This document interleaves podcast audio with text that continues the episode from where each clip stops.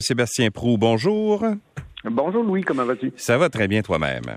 Très bien, merci. Bon, alors revenons sur euh, le Conseil de la Fédération qui s'est achevé hier à Victoria, en Colombie-Britannique. Puis là, ben, les premiers ministres ont, parlé fort, là, on a haussé le ton euh, contre le gouvernement de Justin Trudeau sur les transferts en santé. Mais ça, ça semble pas. À chaque fois qu'on hausse le ton, on dirait qu'Ottawa n'entend pas.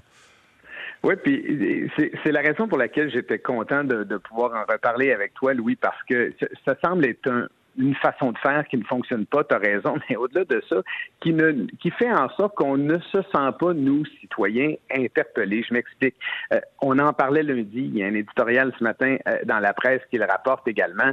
À un moment donné, je, pense qu'Alexandre Tiroir utilise l'expression « la Terre appelle Ottawa ». Il va falloir qu'il se parle, il va falloir qu'il y ait des discussions, il va falloir qu'il émerge des solutions, parce qu'à terme, c'est insoutenable. Les dépenses en santé augmentent de manière très importante année après année, puis on a vu les ratés et la fragilité de notre système dans le contexte euh, de la pandémie.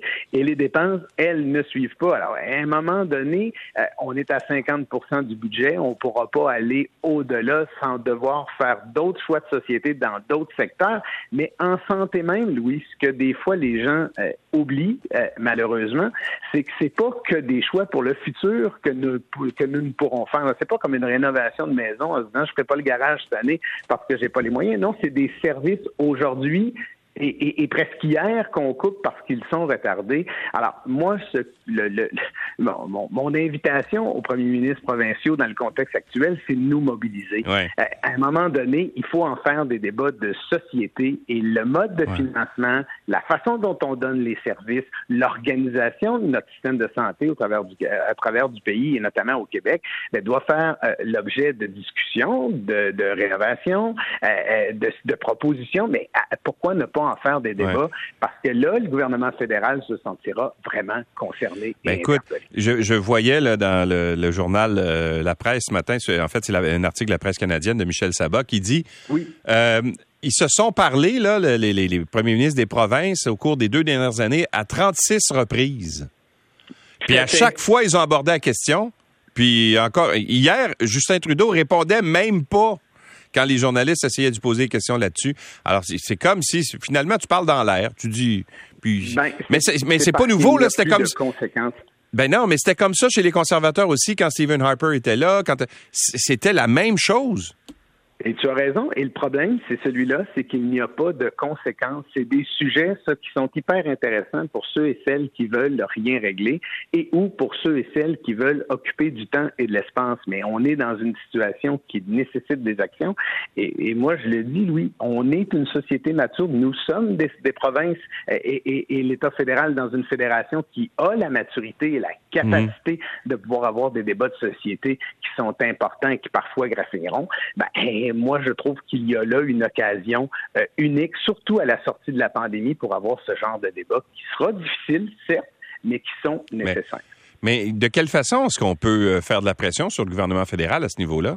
Tu sais, le, ben, le, niveau de, de, comment dire, de de pression est, pas le même du tout. Là. On peut pas retenir, je sais pas moi, les transferts de péréquation. Ou je sais, tu, peux rien faire. Ben, il, faudrait, il faudrait en discuter d'abord. Moi, j'ai pas entendu, puis j'ai fait partie d'un gouvernement, j'ai pas entendu, euh, ou j'ai entendu très rarement, Louis, la, la, la, euh, on n'a pas trouvé d'espace, je veux dire, pour pouvoir discuter avec la population de cela, de mettre la, sur la main, sur la table, pardon, ces moyens de pression. Ça n'existe pas. On rapporte ce qui se dit ou ce qui ne se dit pas, on soulève le fait que nous sommes dans un dialogue de sourds, mais jamais on nous implique. Et c'est peut-être ça aussi euh, de la politique participative ou de la démocratie participative. Il faut impliquer les citoyens. Là, je pense qu'on est rendu là. Bon, parle-moi de Jean Boulet qui réfléchit à des moyens pour faire face à la pénurie de main-d'œuvre, euh, notamment un report de la retraite. En fait, il dit qu'on on veut pas euh, se rendre là. Mais est-ce que l'immigration peut être une solution? Lui dit que non.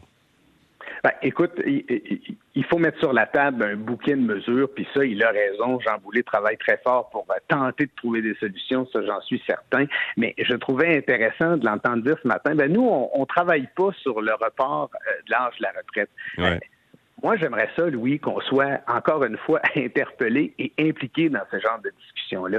Voilà un autre débat de société. Là, on est dans un contexte où euh, tu, tu, le vois et tu le connais. L'emploi a changé, la condition des humains en tant que telle dans notre société québécoise a évolué. 65 ans aujourd'hui, c'est pas la même chose qu'il y a 25 ou 30 ans. Euh, c'est le genre de débat pas facile, encore une fois, qu'il faut faire. Peut-être pas populaire, mais c'est des débats qu'il faut avoir.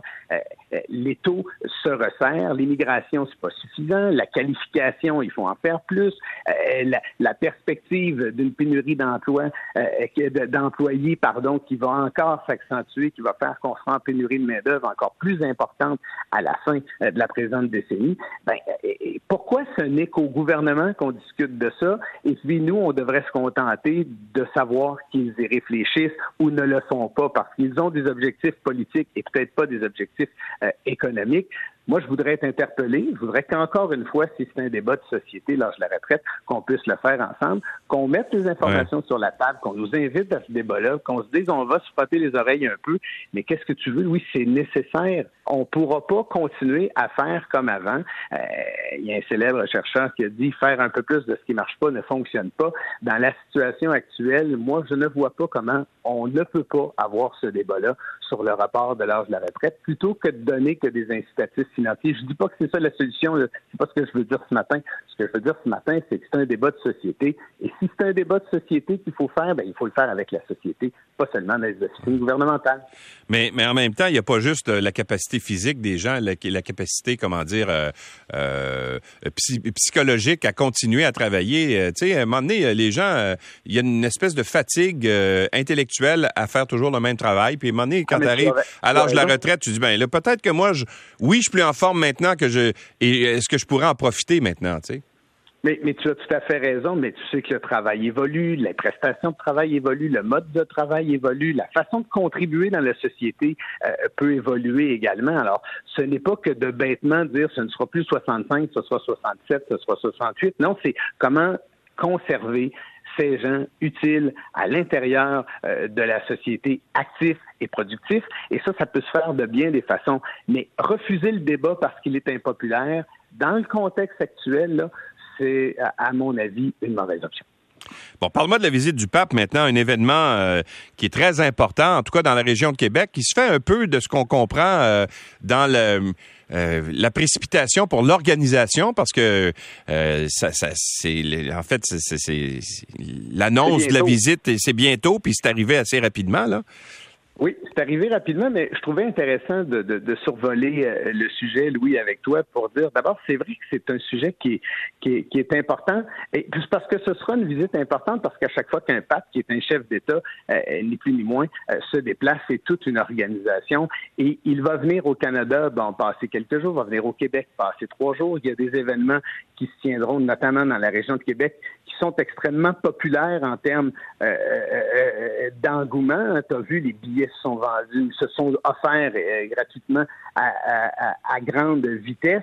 Et, ça se fait dans le contexte de la réconciliation des excuses envers euh, les peuples autochtones. Alors, il y a un message politique. Hein, il, y a, on est dans un contexte, euh, on entend beaucoup moins parler qu'on devrait de ces questions de réconciliation avec les autochtones vu la pandémie. Mais c'est intéressant. Puis je voulais profiter de l'occasion, Louis, parce que tu sais que on cherche toujours à bien informer les gens qui nous écoutent. Si vous ne pouvez pas être euh, à la basilique Sainte-Anne euh, le 28 euh, juillet prochain pour l'entendre, j'ai eu vent que les cinémas Goudzo vont offrir la diffusion ah gratuitement de cette grande messe.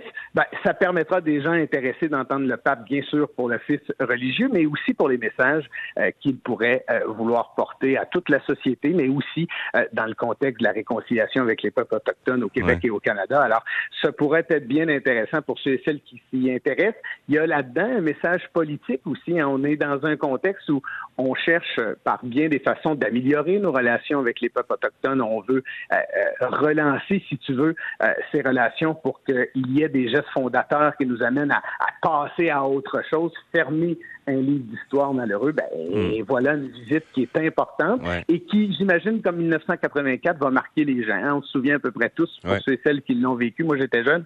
Euh, euh, lorsqu'il a passé à Trois-Rivières, lorsque j'y étais, j'ai un souvenir de ça. Ben, il y a des gens qui se souviendront qu'en juillet 2022, le pape était de passage à Québec et notamment au Québec pour discuter, pour réfléchir et pour porter un message qui sera le sien. Mais c'était un pape qui était beaucoup plus charismatique. Euh, à l'époque, c'était Jean-Paul II. Là. C'était ben, beaucoup plus charismatique. Euh, il attirait, des foules importantes à l'époque. C'était une visite qui était aussi différente. Hein. C'était euh, presque une procession parmi les villes et villages. Mais je trouvais intéressant dans le contexte des relations avec les Autochtones, Louis, dans le contexte de la réconciliation, du débat ou de la réflexion et ou des événements qu'on a eus sur le racisme systémique, ici notamment de ce qui s'est passé à Joliette et autres. Ben, il n'y a, pas qu'à l'Assemblée nationale qui peut se faire de la politique. Il n'y a pas qu'à l'intérieur même de nos institutions politiques qu'on peut discuter de débats de société. Même l'Église, dans le contexte, euh, vient faire son tour pour euh, participer à cette réflexion-là. Sébastien Pro, merci beaucoup. À demain. Merci. Salut, bye.